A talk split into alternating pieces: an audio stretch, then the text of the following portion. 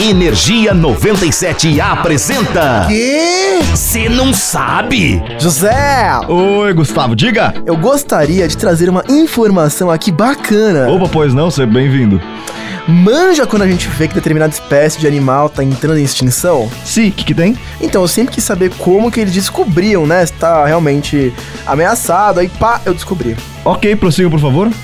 Os biólogos vão a campo, Literalmente. pesquisar em biomas, regiões, etc., se a população de uma determinada espécie está diminuindo, se ela está menos espalhada geograficamente, ou ocupando menos território, e se não tem algo que ameaça a reprodução ou a sobrevivência dela em uma região específica. Pô, bacana, no Brasil é igual? Precisamente, José, no Opa. Brasil, a medição se dá por meio do Instituto Chico Mendes de Conservação da Biodiversidade, ICM Bio, para quem quiser resumir.